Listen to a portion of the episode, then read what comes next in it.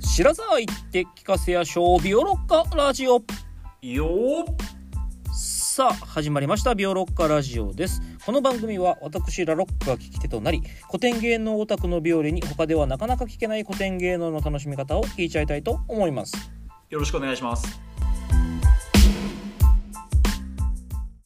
はい、えー前回からですね、えー新しい作品ということで、えっ、と寺子屋に入る前ですね、えー菅原伝授手習い鏡より寺子屋っていうところの寺子屋に入る前のところのお話を聞いてたわけですね。はいそうですねうんで今回そこのえっ、といえー寺子屋が、えー、と5段中の4段だからそれまでのところを、えー今日、えーお話をいただいてそこから寺子屋に入っていけたらなみたいなところですよね、うんそうですねよろしくお願いします、前回までの話はあの、はい菅原伝授手習い鏡全体の前の話なんですよねそのうんうんうん三つ子が隣になったとかはい、はいはいなので今回は、えっと菅原伝授手習い鏡の、えっと中の話を、えっと3段目までお話ししたいあ、まあ、4段目までお話ししたいと思います。はい、はいえっ、とまあその最初の話はその菅丞相菅原道真の左遷の原因の話から物語をスタートするんですよ。うん、はいで、えっとその左遷の原因は前回お話ししたように、えっとそのお王権を散奪しようとしてるっていう、まあすうんうんうんえー藤原時平私平公の残言なんだけれども、はいそれがどうやって起こったか起こってしまったかっていうのが、まあえっと、最初の1段目の話ですね。うんあのそのね菅丞相が自分の娘これ養子の娘なんだけれどもほうの刈谷姫っていううお姫様と,、うんえっと帝の弟である時代親王をくっつけて、まあ、うん結婚させて、それでまあそのほら自分の義理の息子を天皇に据えようとしているんだってああはいはいはい時平が紙幣が言うんだよね、うんっていう話なんですよでえ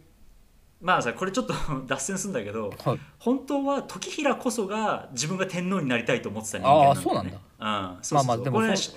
そういう人がね、言うよねそういう人がそうこそがうんこれさあのもう僕の経験則なんだけど、うん人の悪口言う人ってさ、うんあのそれが自己紹介になってることあるよねってい うまあまあまあうんそうねうんあんまりこの話するとちょっとあダークな話になっちゃうけどまあでもよくる結よね局それねのねうん同族嫌悪的なねうん、そうそうそうそうでしかもこいつの場あるよ合さあれなんでしょその相手はさそうしてないわけでしょそれを相手はねそうそうしようとしてないわけ、うんであれでしょあの勝手に言ってるだけなんでしょそうそうそそれちょっと立ち悪いよねそれはね余計にう、ねうはんうんあまあでもねえっ、とねその100%潔白ではないのよああ菅そう丞なんだ相も。うんはははっていうのはそのこの刈谷姫と時代親王自体はお互い本当に恋仲ではあるんだよ。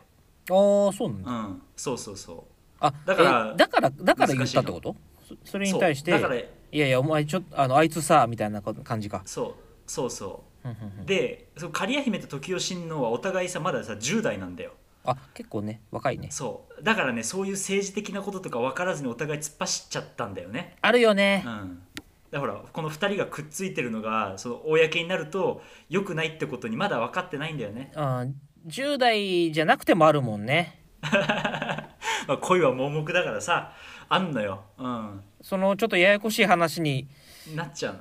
ややこしい話になるけどねまあいいうん最近その話聞いたよ僕も あそうなの ちょっとそれは俺知らないけどなニュニューヨーク行きますみたいな話僕はねちょっとこの間聞きましたけどああそういう話でしょ、要はこれそうだね突っ走っちゃうんだよね 大人たちはさいろんなやっぱりさほらそう横やめときなさいとか島言うをの知ってるから、うんなんだけどね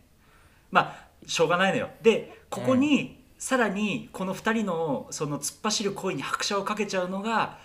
その時代親王の舎人をやってた桜丸なんだよねほんほんほんうんそのと桜丸がその2人がね恋仲だけどなかなか会えないからかわいそうだと思ってはいはいあの鴨包のところに鴨包のところにえっと牛車を引っ張ってって2人をね、あ会えるようにセッティングししてあげるのよああ、うんはいはいはいはいそれここのシーンがさ実はさまああんまり歌舞伎ではやらないんだけど、うん結構生々しいちょっと下ネタのあるシーンでああ、はいはういん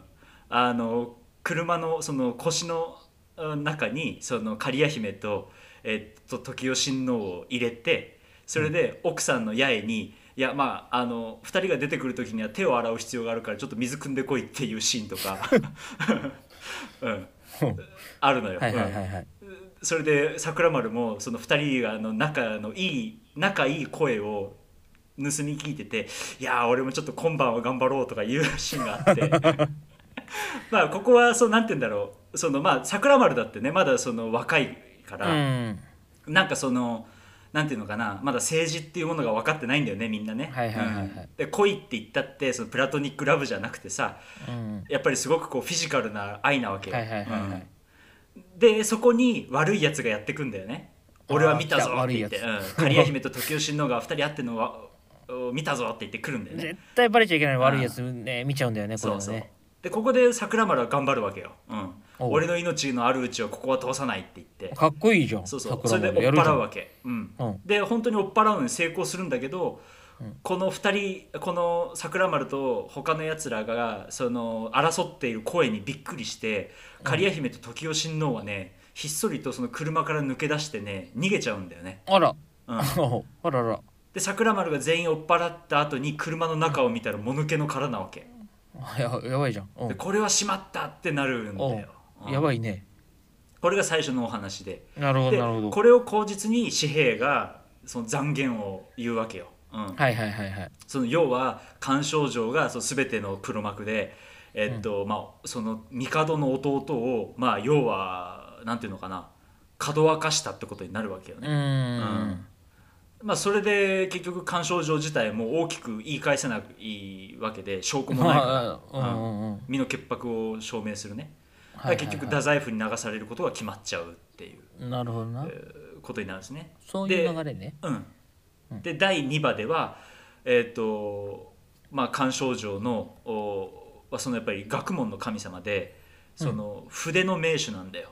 はいはいはいはいそれでこの筆法をその流される前に伝授せよっていうのが天皇から命令が出るんだよね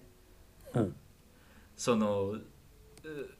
この筆の技をその九州に流される前にこう都に残していけっていうことになるんだけど、だったら流さなきゃいけないのにねも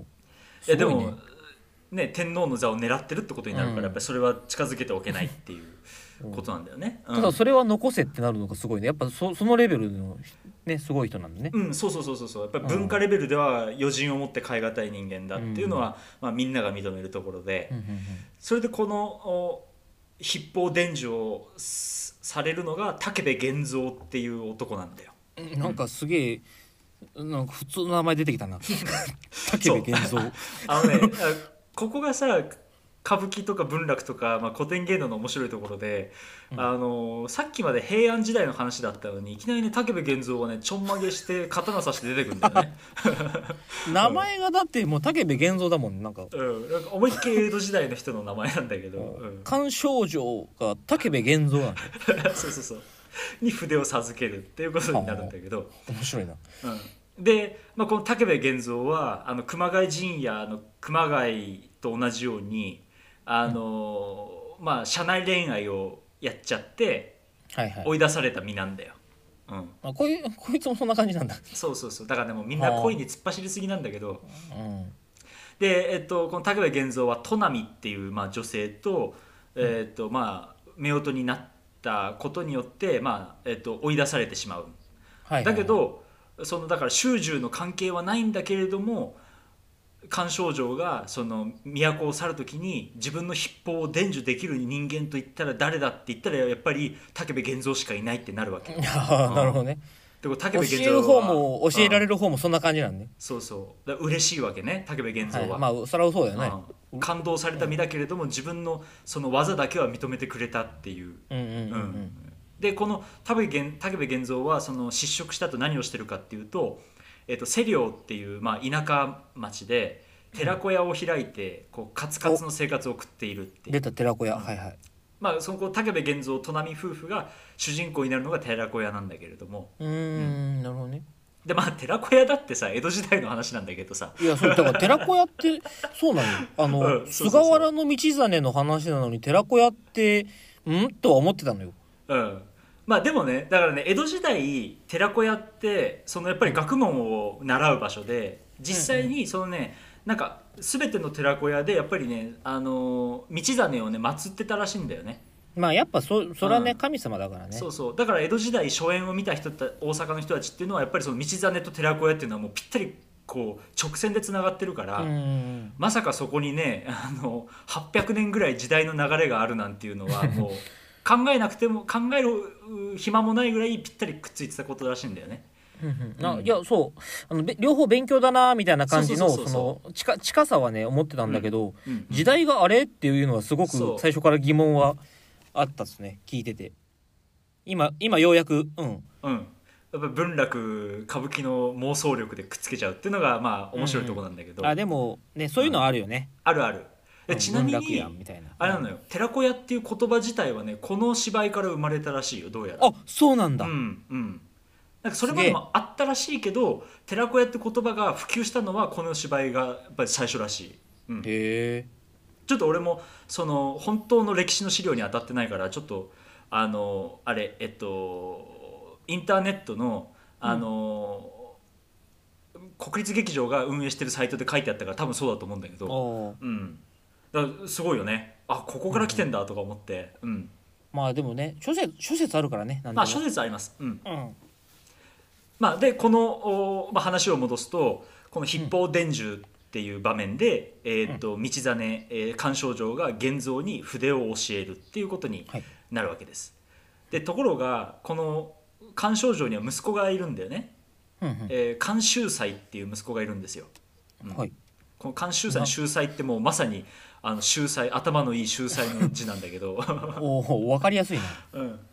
でもちろんさ菅丞相が太宰府に流されて一件落着になるわけないと紙幣公は絶対この監修祭を殺すんじゃない暗殺するんじゃないかって、えーはいいはいはいうことにあのおお思いが至った、えー、菅丞相の舎人である梅王丸は、うんこの監修祭を密かに、えっと御所から、えっと連れ出してうん現像夫婦に預けてその施領にかくまってくれって頼むんだよね。はあなるほどうねん、それで、うんうんうんこれもすごいんだよその塀の上に梅王丸が登って、うん外にいる現像に監修祭を渡すっていうもう本当にギリギリの場面で渡すんだよ。おーでえっと現像夫婦現像都波はこの監修祭を隠して京都から世領に、えっと逃げていくっていうのがこの筆法伝授の場なんだけど、うーんなるほどうねんそれでここでとうとう第一の親子の別れがあやってくるのがあ次そっかのそっか道明寺の場面で。なるほどそういう話だったねうん、菅丞相は暗殺のお危機に遭うんだよここでもうすでにあのどう、えっと太宰府に流される前にねああはいはいはいはいだけどねこれがね奇跡によって逃れるんだよ これも 面白いあのねえっとねえっと河内の国の道明寺っていうお寺があってそこはいはいはいのはい伝説になってるんだけど、そこにね、えっと、この道真が太宰府に流される前に自分の姿をね木造で彫るんだようんでこの木像が今道明寺に安置されててそれは国宝になってるらしいんだけど、はいはいこのね木像がねあのね身代わりになるんだよねああ奇跡だそうそう俺本当にこれはねもう、うんただの奇跡が起きるんだけどただの奇跡が起きるそうそうそうそうこのねそうだからあのこれもね結構本当ねこう道明寺の場場だけでも語ったら長くなるからもう全部カットするんだけど今回ははいはいはいあの、ね、暗殺しようとしてねいろんなことをね悪いやつが画策するんだよ、ううんんうんその鶏が鳴いたらあの出発の合図だからって言って鶏をわざと早く鳴かせたりとかねいろんなことが起きるんだあけあど、はいはいはいはいそれが全部ねその、まあ、木造によってその計画が水の泡になって結局、はいうん鑑賞城はちゃんと九州に行くことができたっていう話になるんだけどななんか奇跡が起こっちゃったのねちゃんとねそう起こるのうん、まあしょうがないよね奇跡が起こっちゃったらうん、でそれぐらいやっぱり鑑賞城はすごいのよもう神様だから、うん神様だもんなそうそうそうでこの最後九州に行くぞっていうところで隠れてたうん刈谷姫がやってくるんですよほうほうそれでこの刈谷姫と最後に、えーっと一別を交わして別れるっていう、えーおーここがねすごく静かな場面なんだけれどももうこう万感の思いがねやっぱり貴族だから自分の感情は表には出さないんだけれども最後の最後のちょっとした仕草のところにそのこの無念がねこう爆発するっていうすごく大事な場面があって。ああなるほどねあーこれがまあ道明寺の場っていうううんうんとこなんですよね。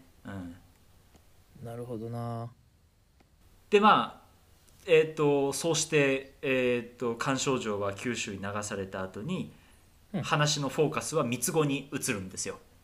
あーそっかそそうっからね来るのねっていうのは結局それまではねあの道真の口利きで3人とも隣になってよかったねだったんだけど、うんうんうんその中で仲違いが起きちゃったわけじゃないですか自分の主たちがね、だから、えーっと紙幣はますます自分の力をこう独占していって、えーその隣である松尾丸もまあこう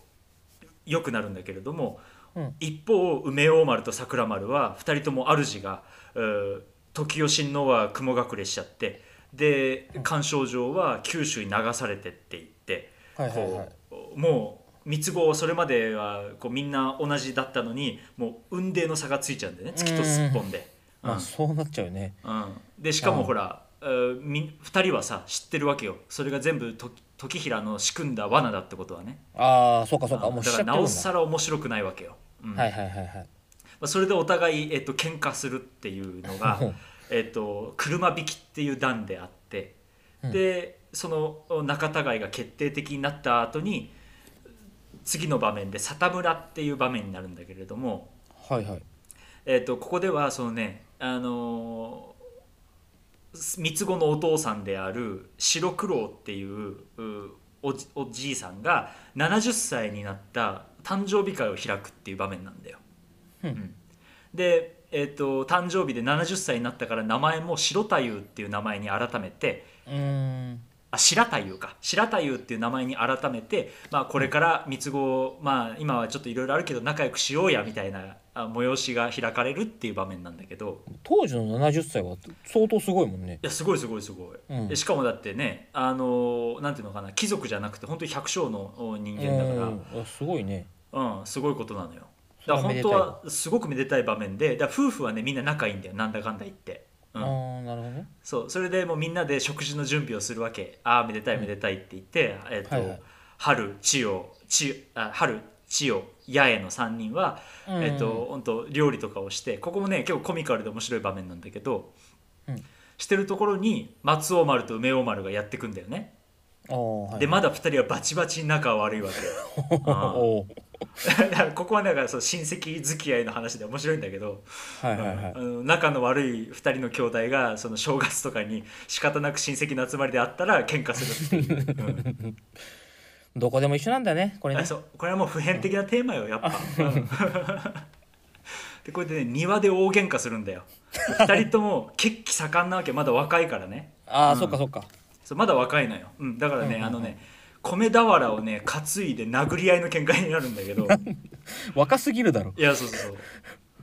それで喧嘩ねの仕方がある事件が起きるんだよこの喧嘩でね、うんうんでまあちょっとそれはまた割愛するんだけどはいそれをね見てね白太夫がねなんかねこう「まあいいよお前ら帰れ」って言ってね帰らしちゃうんでおあんまり怒ら ずに、うんおおなるほどねあそういうことねそうそうでこはははのはまあその「蛾の祝いは」でまあ、こう「蛾の祝い」って呼ばれる場面でもあるんだけどこの蛾をうん「蛾の祝い」は3回して終わっちゃうんだけど、うんまださ桜丸が現れてないんだよこの場面あそうだそうだねで桜丸はどうしたんだと思ったら実は桜丸はねとっくの塔にこの家にいたんだよね、うんで奥から現れるんだよ、うん、はでそしたら白太夫もなんかねこう気配がおかしいんだよねでそれを見て、奥さんの八重がどうしたんだと思ったら突然白太夫が桜丸に腹切り刀を渡すんだよ、いおお、うんでこれが親子第二の別れになるんだけどおなんでかっていうと桜丸が、ねあの2人の王政をセッティングしたがゆえに時代親王は姿をくらまあーそういしうことか菅丞相は九州に流されてしまったと俺はもう、はいはいはいはい僕はもう生きちゃいけません生きちゃいられませんってこう桜丸が言うんだよね、うんなるほどで父親もももう止めるつもりだったんだけれどもって言ってもう止められないと行行ってまあ泣きながらその成仏を祈って念仏を唱えるっていうのがこの「蛾の祝い」なんだよああそっかそうなるほどだからここはさあーも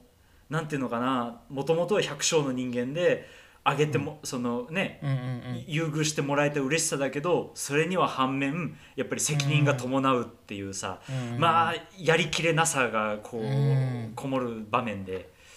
えーここもねかなり辛い場面なんだけれどもこれがまあ、えっと菅原伝授手習い鏡の親子第二の別れとなりましす。かもこうさあめでたい席からの上げといての落とすところがねうん、く来るよねこういうのはね憎いよね。うんあーでもなんかどうでもいいさしょなんかさおあのお盆の集まりとかでいいじゃん別にこん なそうわざわざね誕生日祝いなんだよね。うんそんなめでたい席にせんでもいいのにうん、そうなのよなだるかほどなら本当ねこのコントラストの作り方が、まあなんていうのかな今の言い方で言うとうんやっぱりその作者の残酷な一面だよねうんんまあそれはもう鶴屋南北の残酷さはこっからうんうねんもっと発展していくんだけど、うんうんしては発展していった形なんだけどやっぱりこういうことを考えられるっていうのがやっぱり作者のやっぱ天才性でありまうたん天才であるがゆえのこう冷徹さなんだなとは俺は思うんだけど、うんうんうんうんうんそうだね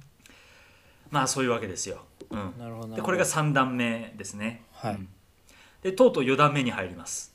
お来たうん、で4段目には、えっと、その前の話があってその4段目の「霧」って呼ばれる、まあ、ラストシーンに当たるのが寺子屋なんだけど、うん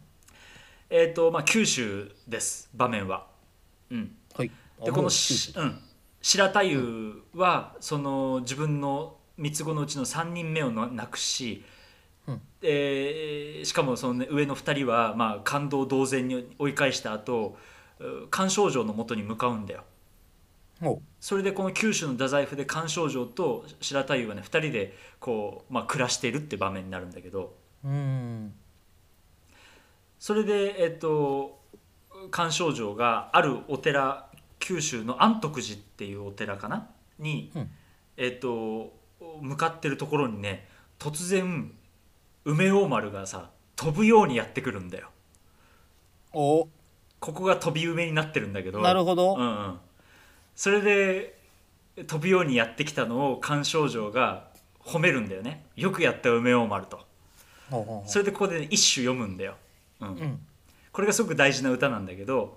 はいえーこれがね、まあ、すごくこういろんな意味がかかってていい歌なんでぜひえっとねもう多分一回聴いたら覚えられるぐらいいい歌なんでちょっとぜひ聴いてほしいんだけどはい「梅は飛び桜はかるる世の中に何とて松の連れなかるらん」っていうはあなるほどそうそうそうああなるほどねはいこはれいがはいはいはい実際にあった飛び梅伝説にもかかってるし梅王丸の働きにもかかってるし、で桜は枯れてしまったと、こう桜丸の話ねで松尾丸は何をやってるんだっていうことなんだようんね、うんっていう歌を読むんだよ、うん、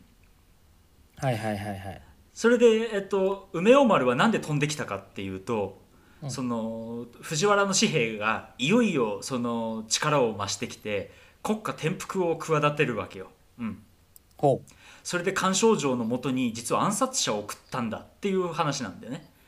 それで九州にその暗殺者が着く時に梅大丸もやってきてその暗殺者を返り討ちにしたんだっていうのが梅大丸のこの思惑だったわけよ、うはんいはいはいはいそれでこの話を聞いて菅丞相は怒りに震えるわけよ、ほうん、天皇に手をかけるかと紙幣をういいよいよとうんうんで文字通りね怒発天をつくんだよここでね、うん、なんかイメージがねあんまこの人おこう穏やかそうなイメージだけど結構こういう感じになるんだここでねとうとうもうねだから、えー、ともう半分、まあ、今までその奇跡とか起こしてたけどもうとうとう人間の世界から飛び出て神の世界に一歩踏み出すの がこのシーンでああ、 なるほどもうねあの本当文字通り怒発天をつくんだよもうあはのい髪の毛がバーンってのこうとんあのなんていうの綺麗にこうゆっていたのがこうバッサリになってはいはいで俺はこれから山に登って3日間祈祷を唱ええー、と雷神になって京都に飛んで天皇を守るって言う言い出すんだいきなり、うんすげえすでげえなうん、すそれを聞いて止めようとする白太夫と梅王丸をもう、ん押しとどめて馬に飛び乗ってあの2人とも「来世で会おう」って言って 本当に文字通り飛んでいくっていうシーンでここはねはあもう。あのもうぶ文楽とかだったらもうね三味線がグワングワンになってもう義太夫も叫んでかっこいいシーンで、なんならここであの人形がね火を吹くんだよここでおあの写真をねあの写真が国立劇場のサイトに上がってる見てほしいんだ けどすごいですしょげこれえすげえこれ本当にねなんうん、あの火を吹くのマジで、うん、いやこのえーっとどう説明すればいいのこ れ人形から花火がそう出て火るの花がシュワーって飛んでて、うんなんかあのあれよね、P、PV とかでなんか昔 の PV とかでありそうな演出だよねこれねすげえうんあのなんて言ったらいいのかなあの誕生日ケーキの上でうんうんうん光ってる花火あるじゃんシュワシュワシュワってあのパリピが使うやつねそうそうパリピが使う誕生日ケーキの花火がの火花が、はいはいはえーっと1.5メートルぐらい飛んでると思っていただければいいかな、だいぶとすごいなこれ、うん、 これが人形だからできる技だよね、うんいやそうこれ人そうそうえらいことあるなこれ人が出て うたんすげえなこの絵だからもうここでだからもう菅少女はすもう神の世界に足を踏み入れるわけようんなるほど、これかっこいいシーンなんだけど、うんはい これ面白いねこのこの絵だけ見てぜるひ写真も見てほしいですね、はいうんこれが天拝山の段っていうところでうんうんうんほんで一方えー、と菅少女の御台所奥さんであるうーはいはい人は北佐賀あ、まあ、京都のちょっと外れだよね、ああーはいはい、うん、そこに、えー、と梅王丸の奥さんである春と桜丸の奥さんである八重に、えー、とかくまわれて生活をしてるんだよ。うんうんでもちろん紙幣はもう菅少女を殺そうとしてるわけだからここにも暗殺者を送るんだよね。あまあまあ、うそんうかそうなるよねそうそれで春と八重が粉塵の働きを見せて戦うんだけど八重はねここで死んじゃうんだよあら戦って、ううんん、桜丸につのに続いて殺されちゃうんだよね。ううんん、で「やえ!」って言ってるところにここにね謎の山伏が現れて御台所がさらわれてっちゃうっていう、おうおん、いうことで、うん、でここでいよいよそ、うん、ここで終わりってことこここでの前段っていう北か佐賀の場面は終わりでいよいよ寺子屋に入っていくと。うんああなるほどあ結構じゃあスペクタクルな感じのいやあのね、うんまあ、三大名作のこれ第一第一作目に当たるんだけどここだけ聞いてても「菅原伝授の七鏡」ってやっぱすごい話だなと思うのよ。あーすごいなこれうんなんかね思ったのは、まあ、ちょっと時間もあれだからあんまりなんか語れないけどすごい「スター・ウォーズ」みたいだなと思ったのあそう、うん思った思ったなんかいやこの花火の絵がね なんかねスター・そうそうウォーズっぽいねなんかねなんとなくいやね戦闘シーンもたくさんあるし個性豊かな登場人物でしかもうんうん一方その時にはみたいな感じで結構、はいはいはいはい世界も京都北佐賀、えっとその道明寺九州って飛ぶしなんかほんと「スター・ウォーズ」のさ、ある一場面の戦闘シーンが終わった後にこうあのシーンがさこう横横とか縦にスーンってなって星のシーンが映るみたいなさ。はいはいはいはでいあのねあのスペースシップがヒューンってそうんのタトゥイーンとかに飛んでくみたいな感じじゃん。う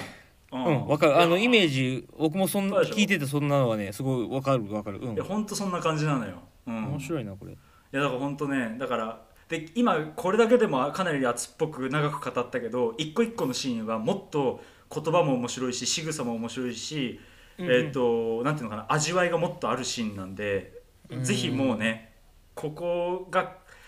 今回はそこまではか踏み込めないけどぜひもし見れる機会があるなら見てほしいですね。うんそうですねいやこれ面白いねあの話が結構こう面白いっていうか面白いって言い方あれやけどこうなんだろう場面がさこう退屈しないというかさうんうんぐるんぐるん変わっていくしうん結構話の内容としても今でもこう通用するというかやっぱ 面白いそうね面白いね、うん普通にその政治の話のごたごたも結構わかる話だしあの普遍的な話じゃないその暗殺とかさ、うんそうねでそのさっきのそのねあの庶民の話もすごくわかるし実感としてね、うんうんうんそこがもう本当にこうくんずほぐれつでこう絡まりついていくっていうのがさすがうん三大名作だうんね、もう名作なだけありますわね、うん、はあなるほどじゃあえっ、と次回からそのいよいよ本寺子屋編にというか、はい 寺岡屋に入っていくということで、まだまだじらしますねはいはいいいですね。ということで、そろそろお時間でございます。はい。えービオロッカラジオはツイッターもございます。今回の話の追加情報などもつぶやいていきますので、ぜひビオロッカラジオで検索をしてみてください。また、ペイング質問箱もございます。えー番組を聞いてのご質問、ご感想をお寄せください。それではまた次回、いよいよ寺子屋本編、さよなら。さよなら